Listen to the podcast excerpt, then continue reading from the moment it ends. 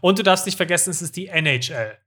Es ist Ja, nicht die, du bist. NBA-Zahlen gewohnt, Lino. Ja, das ist richtig. Ja, die bin ich auch persönlich gewohnt. Ist ja auch, auch, Also, auch im Privaten. Im, Im Privaten bin ich auch nur, also unter NBA-Zahlen, da gebe ich mich nicht zufrieden.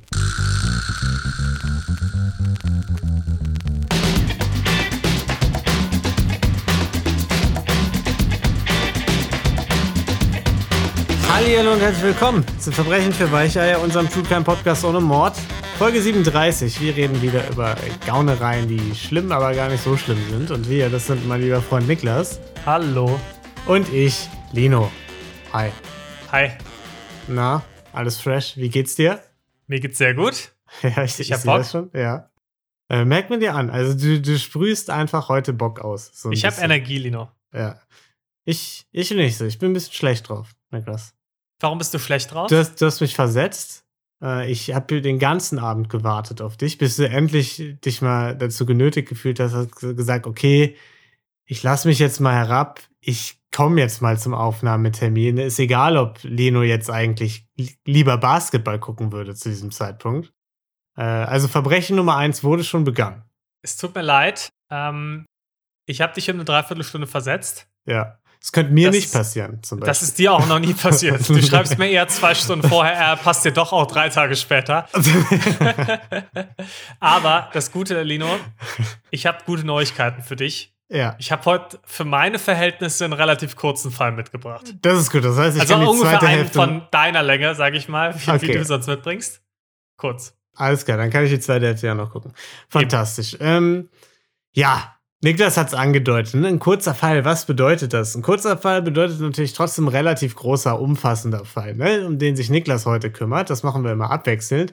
Und im Anschluss daran kümmern wir uns immer noch um ein Community-Verbrechlein, das von euch eingeschickt wird. Ne? Jede Woche schickt ihr uns Verbrechlein zu unter Verbrechen für gmail.com oder IG, Instagram, sucht sich aus. Und äh, da heißen wir Verbrechen für Weicheier. Und da könnt ihr uns selbst begangene, beobachtete Gaunereien, was auch immer ihr als Gaunereien definiert, einsenden. Und da freuen wir uns immer sehr drüber, weil ihr das fleißig macht. Vielen Dank dafür. Vielen Dank. Danke, dass du das auch nochmal wiederholst. Und damit würde ich sagen, Ich darf mich eine, auch bedanken. Ich bin eine eigenständige Person, Lino. Niklas, wir müssen hier ein strafes Programm durchziehen heute.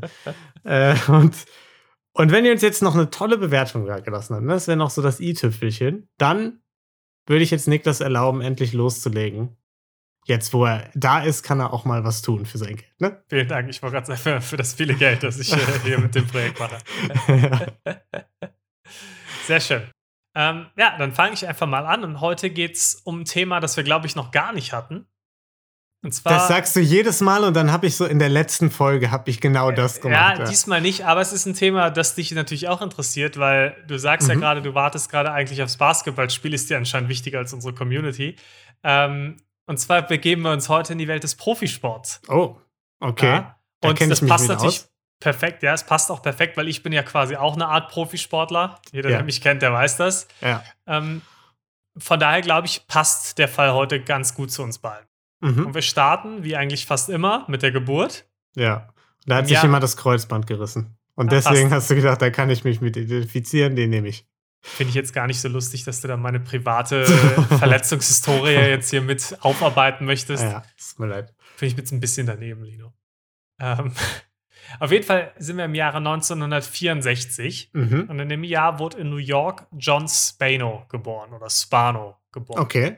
Und erstmal war sein Leben recht unspektakulär. Er ist dann irgendwann relativ früh von New York weggezogen nach Ohio mit seiner Familie, ist dann ganz normal zur Schule gegangen, hat seinen Schulabschluss gemacht, ist dann weiter auf die Uni gegangen und hat 1986 seinen Abschluss in BWL gemacht. Mhm. Ja, schon mal erste Red Flag, muss man ganz ehrlich auch sagen. Also ja. als jemand, der selbst BWL studiert hat, weiß ich, das ist kein gutes Zeichen. Und ist dann als nächstes, nachdem er BWL studiert hat, in den Vertrieb gegangen. Da jetzt kein Kommentar von mir zu an dieser Stelle. Und hat dann äh, 1990, nachdem er ein paar Jahre im Vertrieb gearbeitet hat, sein erstes eigenes Unternehmen gegründet. Die Ja. Bison Group. Okay, also da muss ich schon mal sagen, es ist witzig, weil ich ja weiß, was du für einen Job hast und ich wusste trotzdem nicht, äh, ob das zu Vertrieb zählt oder nicht. Hätte ich jetzt schon nicht gewusst. Ja, nee, gut, wir sind ja auch nicht so eng befreundet, Lino. Da, Ja. muss, da muss man das auch nicht wissen. Ja. Sehr gut. Nein, mein Job ist natürlich, interessante Podcasts hier zu liefern. Genau. Das ist mein einziger Job, Lino. Ja, diese Bison Group, die er gegründet hat, war ein Leasingunternehmen für Flugzeuge und Hubschrauber, die sich Leute dann eben äh, ja, mieten konnten. Mhm. Und was dabei relativ gut geholfen hat, war, dass er auch einige Millionen von seinem Großvater geerbt hat. ja. Damit ließ sich dann ganz gut so ein bisschen starten. ja. Also Ja. ist ein kleiner, ist ein ganz guter Kickstart, aber trotzdem eigentlich auch self-made. Ne? Also eigentlich hat er sich das alles hart erarbeitet. Vom Tellerwäscher zum Millionär, Lino. Ja. Und er brachte das Unternehmen aber dann innerhalb von sechs Jahren zu einer Unternehmensgruppe mit zehn Unternehmen und 6000 Mitarbeitern. Mhm. Hm, Also hat das schon einen ganz guten Job gemacht. Aber Spano war eben nicht nur Geschäftsmann, er war auch großer Eishockey-Fan. Und 1995 war er dann eben daran interessiert, die Dallas Stars zu kaufen. Und das war und Mhm. ist auch heute noch ein Eishockey-Team. Und zwar in, ganz schwer zu glauben jetzt, aber in Dallas. ja. Überraschend, ja. Und er hat sich dann äh, mit dem damaligen Besitzer der Stars, Norman Green, in Kontakt äh, gesetzt und hat ein bisschen rumverhandelt und hat sich dann relativ schnell aber auch mit ihm darauf geeinigt, 50 Prozent dieses Teams zu übernehmen und Mhm. dafür 42 Millionen Dollar zu zahlen. Okay. Ja, der Verkauf musste dann aber von beiden Seiten immer mal wieder ein bisschen nach hinten geschoben werden. Und in diesen Phasen, in denen das Ganze nach hinten geschoben werden musste, hat Spano dann versucht, die Kaufbedingungen zu seinen Gunsten ein bisschen zu ändern und hat auch immer mal wieder neue Bedingungen gestellt. Das fand Norm Green, Green jetzt nicht so lustig und hat sich gedacht, naja, irgendwie traue ich dem Ganzen nicht und ich finde es nicht so cool, dass er jetzt versucht, immer die Bedingungen zu ändern. Und ich ziehe zieh den Deal wieder zurück. Mhm. Und ich verkaufe das Team einfach an wen anders. Und das hat er dann eben auch später gemacht. Mhm. Spano war natürlich jetzt enttäuscht, hat sich aber gedacht, naja, es gibt ja nicht nur ein Eishockey-Team, ich versuche es jetzt einfach weiter und versuche es einfach bei einem anderen Team. Mhm. Ja, und sein nächstes Ziel waren die Florida Panthers. Okay, ja. Also Florida finde ich aber auch, das ist ein Ort, da denkt man einfach als allererstes an Eishockey, oder? Da also ist die Eishockey-Kultur. ja, Wobei, jetzt kommt mein Halbwissen wieder zum Einsatz, hat nicht letztes Jahr Tampa Bay die NHL gewonnen? klar, natürlich, da kann ich mich dran erinnern. Äh, da bin ich Riesenfan auch. Ähm, nee, aber Eishockey, also das, Nee. wenn ich so ein James Bond Assoziationsding machen würde, so Skyfall und dann sagt er was, da würde ich bei, bei Florida würde ich sagen Eishockey und danach erst verrückte Leute. Eishockey noch vor Florida Man. ja, Okay. genau. Ja, Spano war da nicht ganz so glücklich wie du, weil du hättest das natürlich dann mit so einer Assoziation direkt bekommen, das Team. ähm, bei Spano hat sich der Besitzer der Florida Panthers jedoch dagegen entschieden, das Team zu verkaufen und hat es einfach selbst behalten. mhm. Und Spano hatte wieder kein Glück. 1996 hat er sich aber gedacht, naja, komm, beim dritten Mal wird es vielleicht klappen. Und hat diesmal bei den New York Islanders angerufen. Okay. Ja, jetzt ging hier wieder die Verhandlung los. Und irgendwann bot er 165 Millionen Dollar. 80 von diesen 165 Millionen dafür einen 90-prozentigen Anteil des Teams zu kaufen Aha. und die anderen übrigen 85 Prozent für die TV-Rechte. Ja, die hatten gerade zu der Zeit nämlich eben äh, einen Deal mit dem Kabelfernsehen und dieser war eben zu der Zeit 85 Millionen Dollar wert, äh, brachte zu der Zeit circa 13 Millionen Dollar an Einnahmen pro Jahr ein. Mhm. So, Lino. Wir haben jetzt einige Zahlen schon gehört. Ja. Was wir jetzt ja. noch nicht gemacht haben, war ein kleiner Inflationscheck. Das ist schade auch, dass Ja, wir das blöd. heute vergessen haben. Das ist schade. Schade. Ne? Das, Das Schöne ist ja, gute haben. Neuigkeiten. Wir können es ja jetzt noch nachholen. Ja, ah, gut. Da bin ich froh. 165 Millionen Dollar in 1996. Ja. Wie viel wäre das heute wert? Ähm, 325 Millionen. Lino? Du hast wieder einen Streak, glaube ich. Ich glaube, Ja. es geht wieder voran. Es geht wieder los. 311 Millionen. Also ich muss einfach an der Stelle mal sagen, ich habe den falschen Karrierepfad gewählt. Ne? Wirklich. Ich sollte Geldschätzer werden. Ja, inflationär sollst du werden. genau. Wahnsinn. Ich bin tiefst zutiefst beeindruckt, wirklich. Dankeschön. Danke. Stark. So, und von diesen 165 Millionen beziehungsweise in heutigem Geld natürlich 311 Millionen, wie du gerade stark geschätzt hast, sollte er von der Bank eben einen 80 Millionen Dollar Kredit erhalten und den Rest dann selbst zahlen. Mhm. So. Der äh, NHL-Commissioner, also quasi der Chef der NHL bei den amerikanischen Sportteams nennt sich, äh, Sportligen nennt sich das immer Commissioner. Mhm. Äh, Gary Batman hieß der damalige. Äh, der bekam die. Cooler Name auch, muss ich Gary muss Batman, sagen. Ja. ja, finde ich nicht schlecht. Der bekam die Bemühungen ebenfalls mit und fand Spano jetzt relativ interessant als potenziellen Käufer und hat dann 1997 in einem Interview auch mal gesagt, dass Spano die Art von Person sei, die wir uns als Owner wünschen würden. Okay. Und dazu kam auch noch, die Islanders waren in keinem guten Zustand. Also sowohl spielerisch als auch von, äh, vom Stadion und allem her. Also das Stadion war ziemlich zerfallen, renovierungsbedürftig und äh, John Pickett, das war der Besitzer des Teams, war auch ziemlich froh, dass ein Angebot kam von Spano. Mhm. Ja, darüber hinaus versprach er auch eben das Team in New York zu behalten und eben das Stadion zu renovieren oder zu ersetzen.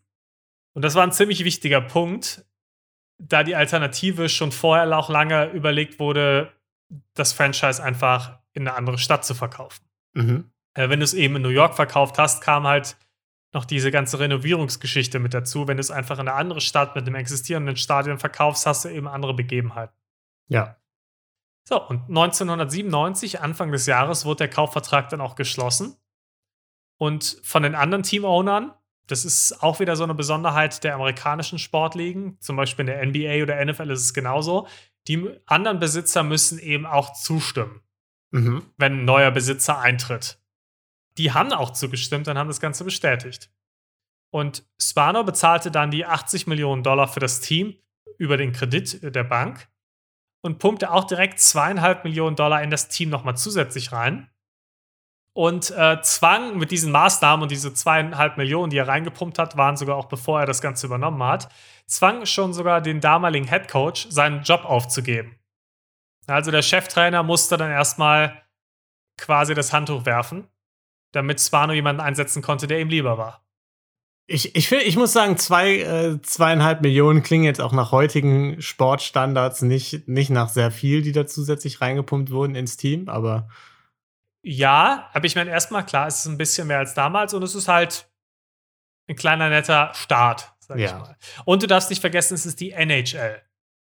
Es ist Ja, nicht die, du bist. NBA-Zahlen gewohnt, Lino. ja, das ist richtig. Ja, die bin ich auch persönlich gewohnt. Ja auch, auch, sagen. auch Also, im Privaten. im, Im Privaten bin ich auch nur, also unter NBA-Zahlen, da gebe ich mich nicht zufrieden. Eben.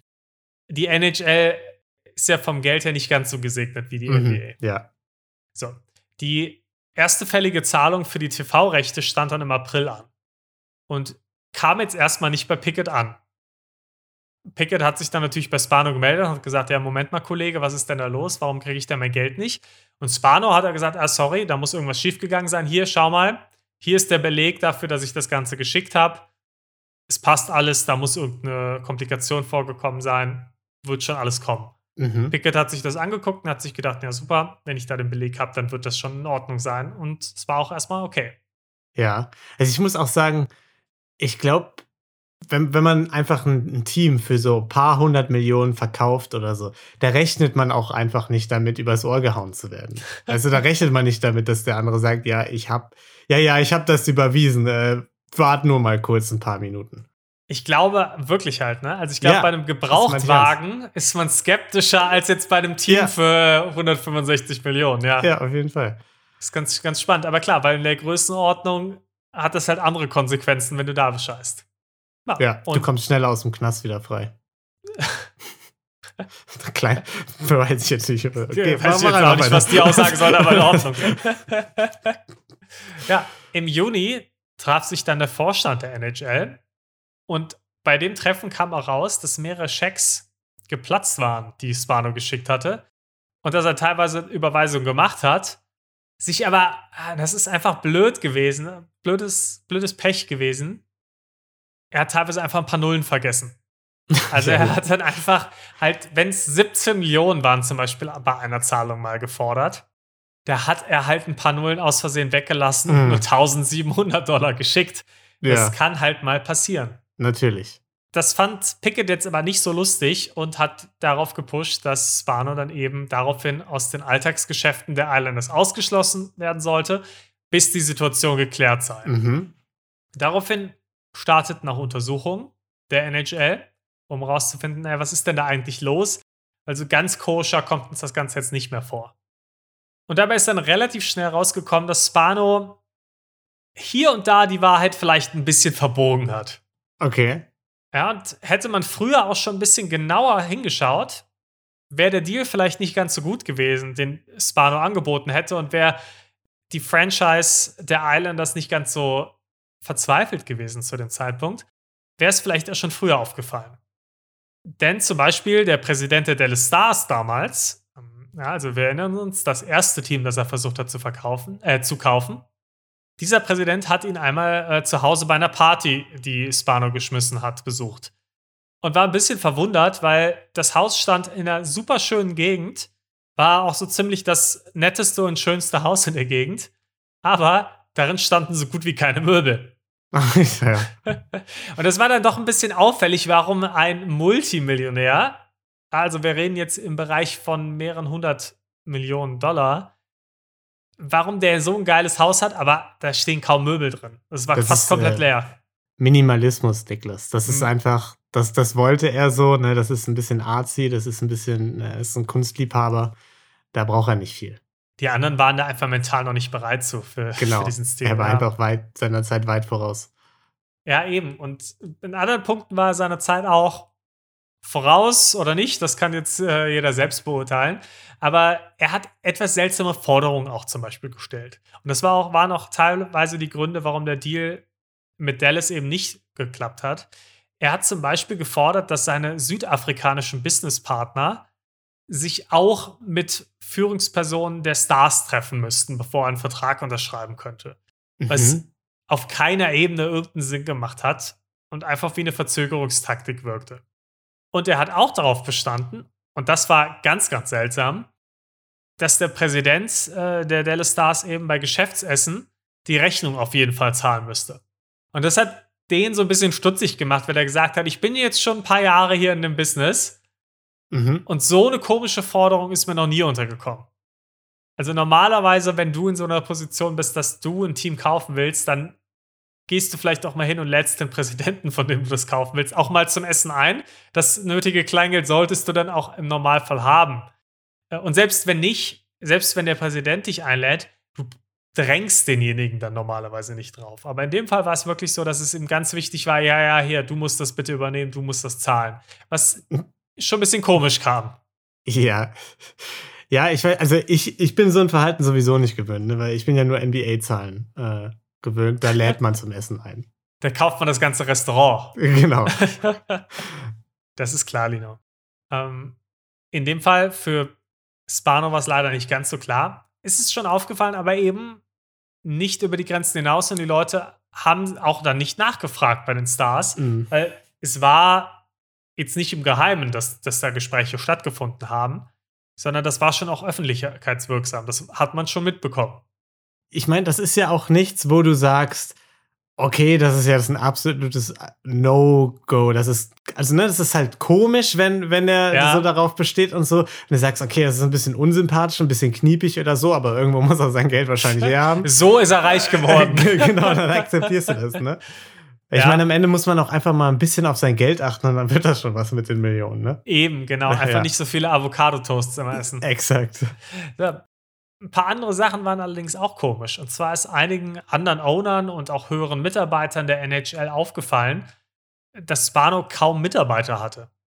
Und das ist bei Leuten der Größenordnung und im Vergleich auch zu den anderen Teambesitzern extrem ungewöhnlich. Normalerweise haben die Leute eigentlich einige Mitarbeiter um sich herum, die die Ge- Alltagsgeschäfte auch für sie managen. Und dass Spano den Großteil selbst gemacht hat, kam schon ein Mm. bisschen seltsam rüber bei den anderen. Okay, du meinst jetzt die unmittelbaren äh, Mitarbeiter, Mitarbeiterinnen um ihn rum, äh, Ja. quasi, ne, die alles organisieren, weil du ja vorhin von irgendwie 6000 angeblichen. Genau, äh, in, ja. in seiner Firma, in seiner Ja. Firma. Also jetzt geht es hier darum, die wirklich seine Geschäfte Mhm, abwickeln. Ja.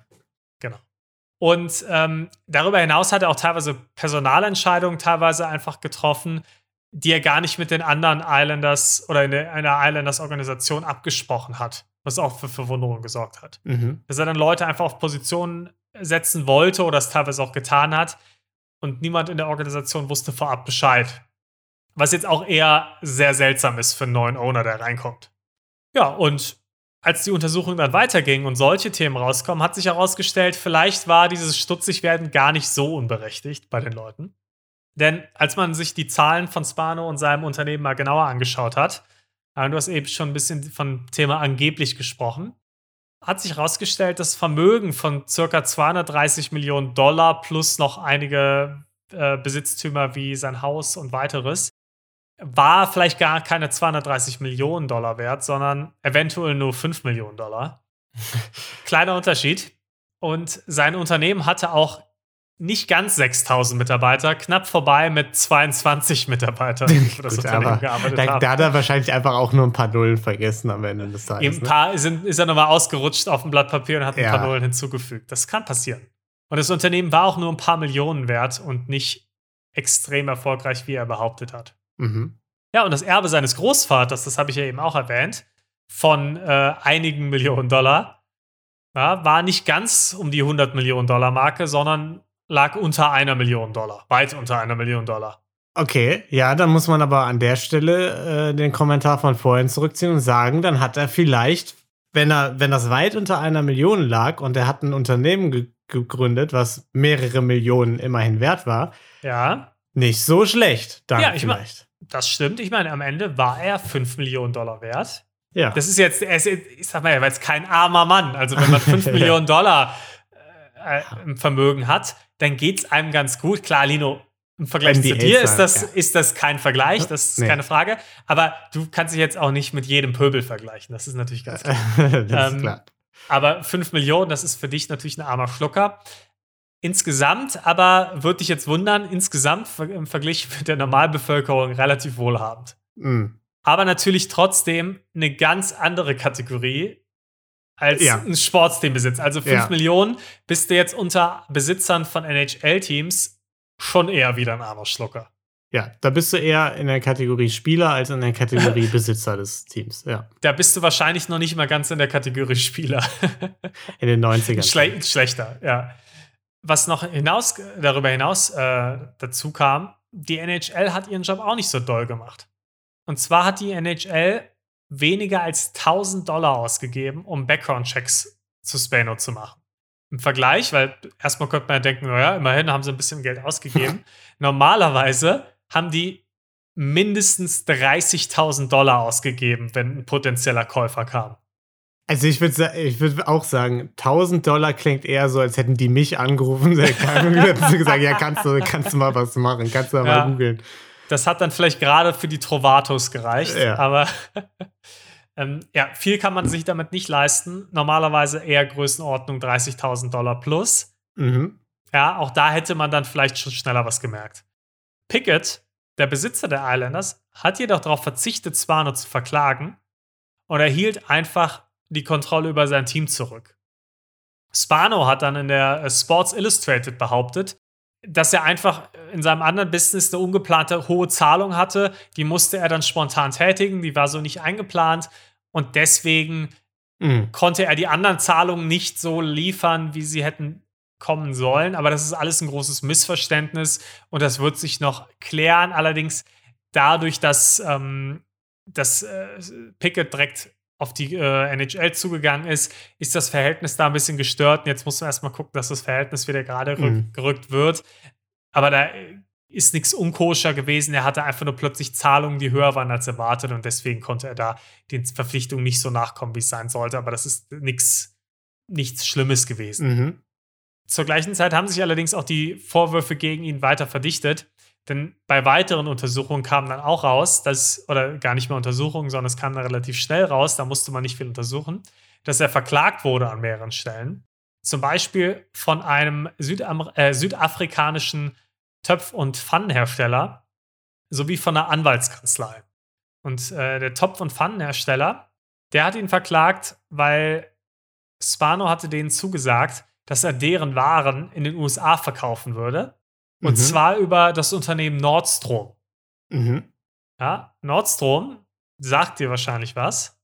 Vom Namen ja. Aber Ja. ich kann es gerade nicht zuordnen irgendwie. Nordstrom ist eine Kleidungsmarke und die verkaufen keine Küchengeräte. Mhm. Er hat es aber trotzdem so angegeben und hat damit alles geklärt und hat ein Joint Venture mit den Südafrikanern gegründet. Und er konnte dann eben das durch diesen Deal gegründete Joint Venture nutzen, um sich einen Kredit von über eine Million Dollar von der Bank aufzunehmen. Ach, okay, so kann man natürlich auch 5 Millionen anrufen, ne? Das hilft. Ja. Und die Anwaltskanzlei auf der anderen Seite hat ihn verklagt, weil die haben ihn vertreten, als er in Verhandlungen mit den Dallas Stars stand. Er hat aber einfach die Rechnung nicht bezahlt. Ja, gut. Aber da muss man auch sagen, bei so einer Anwaltskanzlei, ne, die kennen sich nicht so gut mit Gesetzen aus und so. Eben. Da, da kann man das einfach mal versuchen. Da kann man einfach mal, die wissen vielleicht nicht, was sind ihre Rechte, wie können die damit umgehen, wie kriegen die, wie kommen die an das Geld. Also da würde ich sagen, da hat er sich Top-Opfer ausgesucht. Wirklich beste Opfer eigentlich zum Betrugsfall sind Ja. Anwaltskanzleien. Also, würde ich auch sagen. Vor allem, die haben auch keine Lust vor Gericht zu gehen. Da sagen die, nee, Genau. das lohnt sich Nee, doch nee. wirklich nicht. Der Aufstand, das ist es uns nicht wert. Ja, er hat es leider trotzdem gemacht. Blöd gelaufen. Und nun haben sich eben nicht nur die NFL und, und die öffentlichen äh, Medien eingeschaltet, sondern eben auch die Behörden. Und die haben ziemlich schnell einiges herausgefunden, nämlich zum Beispiel auch, dass Spano etliche Briefe und Bestätigungen von Banken und anderen Behörden gefälscht hat, um sich als Wohlhabender auch auszugeben, als er es war. Zum Mhm. Beispiel damals, als er gesagt hat, ja, ja, ich habe dir das Geld schon überwiesen. Das war dann, die Bestätigung war einfach eine Fälschung. Mm, ja. Spano hat dann das einzig Vernünftige in der Situation gemacht. Er ist erstmal auf die Cayman Islands geflohen. genau. Das ist nicht verkehrt. Hat dann aber doch wieder kalte Füße bekommen und hat sich gedacht, boah, nee, das, so ein Leben auf Flucht ist vielleicht doch nicht das Richtige für mich.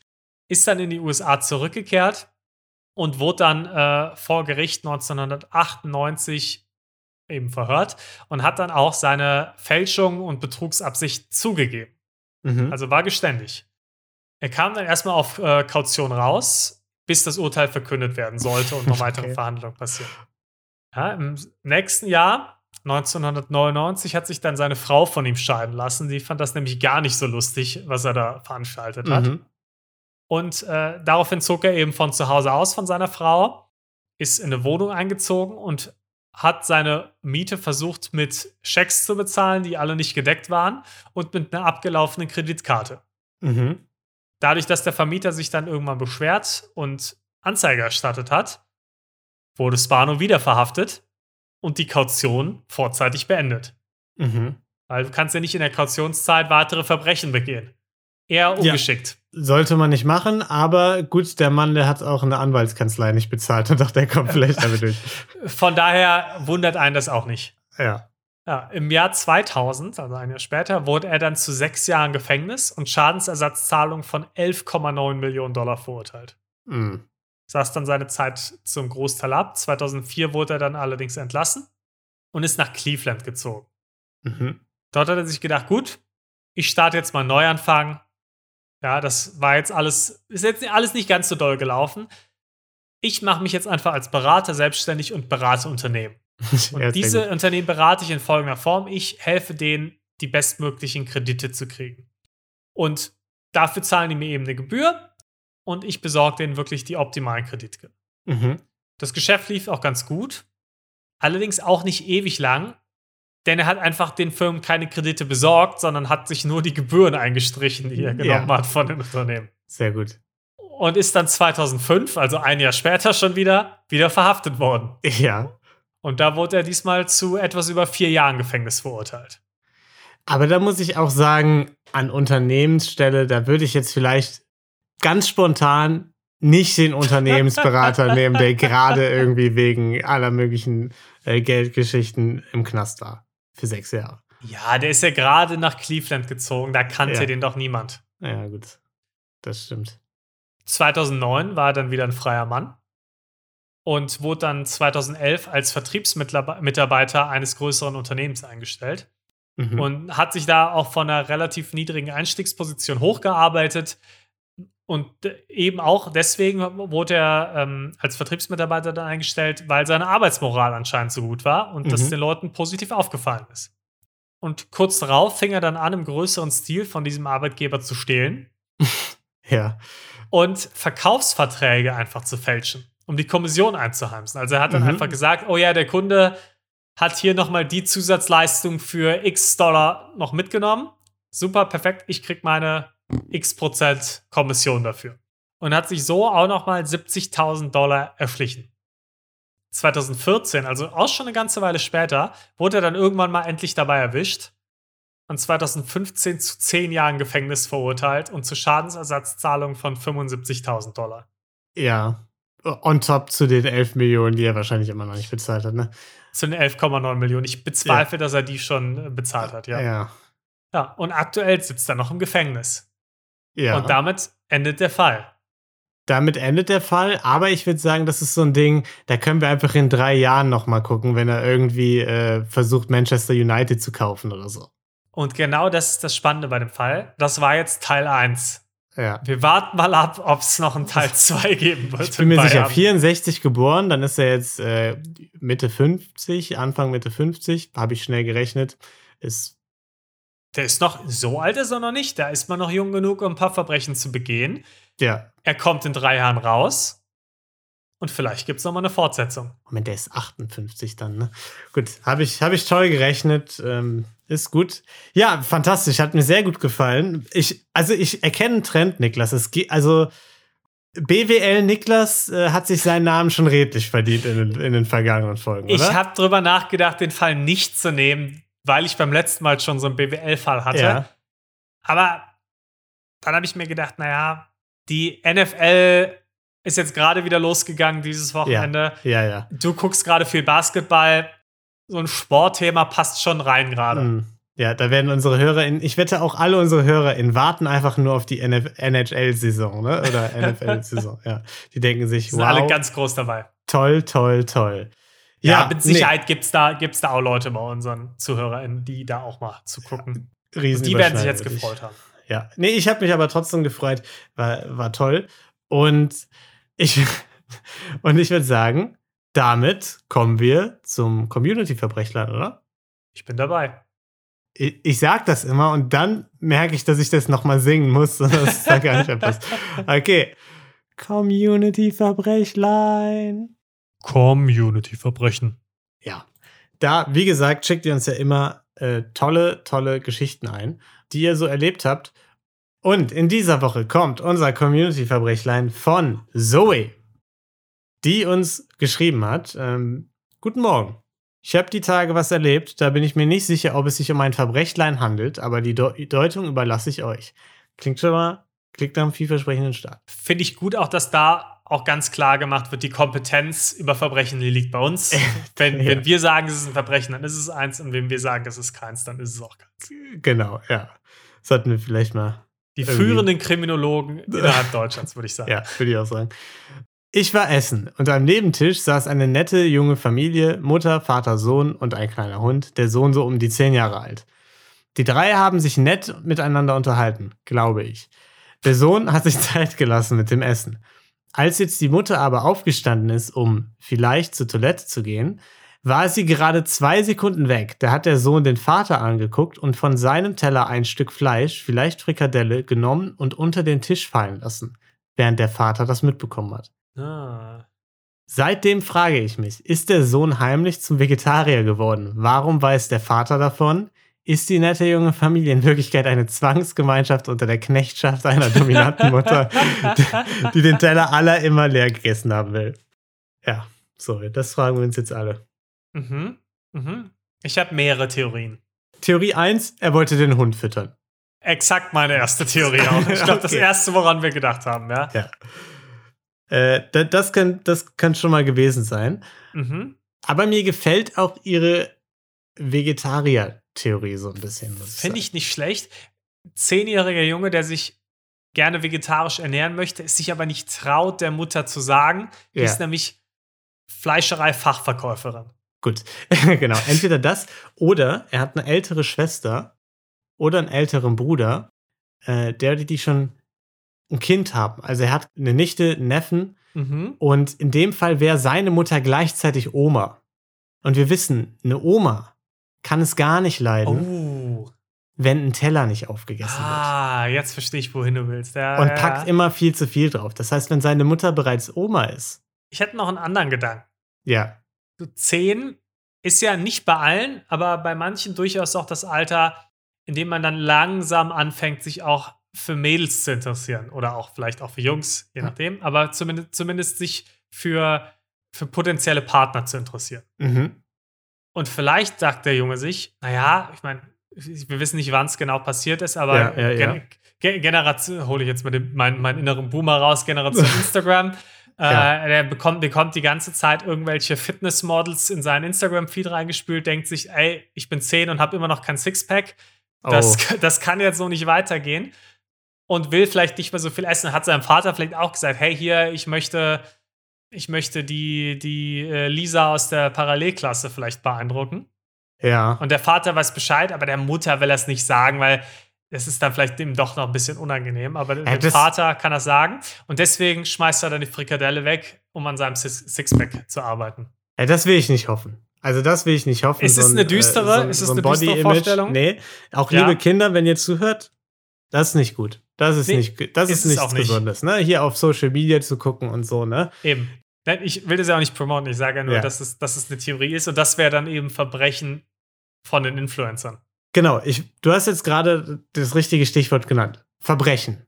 Mhm. Wo sehen wir hier, wo sehen wir ein Verbrechen? Ich persönlich, ich weiß, du, du bist ein Hundefreund, äh, aber Hu- Hunde am Tisch füttern, Verbrechen. Da würde ich schon nein. sagen, da würde ich schon sagen, der kriegt eine 7 auf der Niedertrachtskala, der kleine Junge. Also erstens sieben auf der Niedertrachtskala für das ist eine Frechheit. Aber mein Herz ist gespalten an der Stelle. Ja.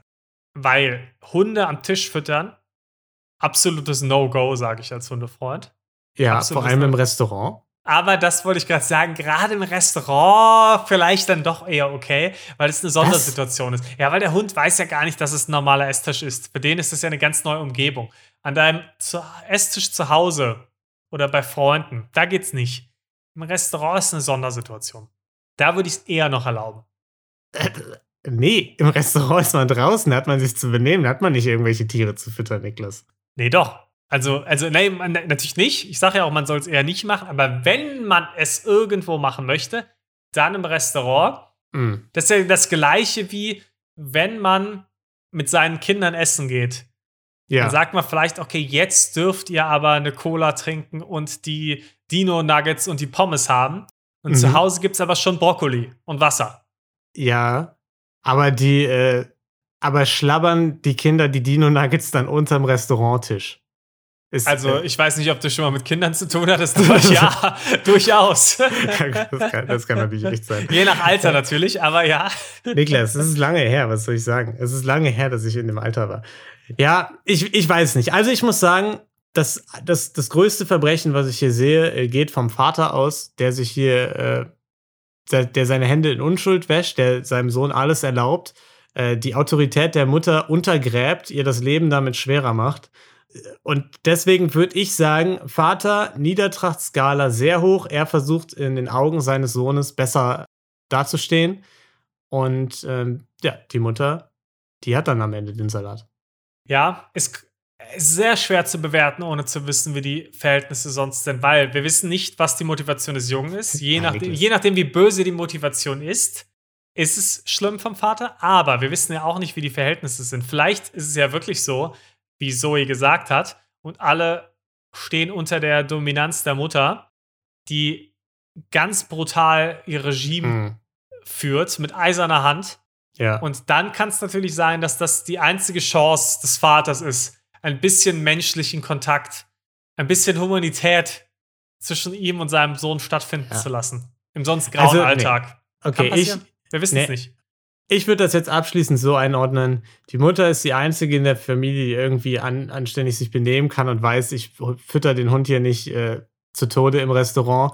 Der Vater untergräbt ihre Autorität. Der Sohn, gut, der ist zehn, kann man schlecht drüber hinwegsehen. Aber der Vater, äh, das geht gar nicht. Also das geht nicht. Äh, Scheidungspapiere sind wahrscheinlich mittlerweile draußen von der Mutter. Äh, würde ich, würd Juristisch? Ich ja. Was würdest du juristisch sagen? Wie viel, also was für eine Strafe? Gefängnis, Sozialstunden? Wenn ja, wie lange? Nee, ich würde es einfach sagen, in der Scheidung kriegt die Mutter alles. Alles. 100 Ja, Prozent. alles. 100 Prozent. Sie kriegt das Haus, sie kriegt das Geld, alles. Okay, ja. Und den Hund auch. Besser ist es. ja. Ähm, ja, sehr schön, Zoe. Das war auch das erste Verbrechlein, was nicht so, also war, was auf der Kippe war, ne? wo man, wo man erstmal Mhm. bewerten musste, war es ein Verbrechlein oder nicht. Auch, auch sehr spannend. Finde ich Ja. sehr gut, ja. Und Dankeschön, Zoe. damit würde ich sagen, war es das für diese Woche. Äh, wir hoffen, ihr hattet viel Spaß. Wir hoffen, ihr habt wieder viel über BWL gelernt in unserem BWL. Sollen wir eigentlich mal in eine neue Kategorie gehen auch? In die, B äh, weiß nicht, die Business-Kategorie auf Spotify oder so. Vielleicht können wir da noch ein neues so. Publikum abgrasen. Ich glaube schon, neben den ganzen Self-Improvement-Coaches, Genau, ja, da sehe ich mich auf jeden so Fall. zwischen, zwischen Investment-Tipps und Self-Improvement, da Ja. sehe ich uns auch schon, ja. Ja, also freut euch auf in zwei Wochen. Ne? Da gebe ich dann ein paar Krypto-Tipps und so. Und bis dahin hoffen wir, dass ihr äh, eine wundervolle Zeit habt äh, und gesund bleibt. Ciao. Ciao.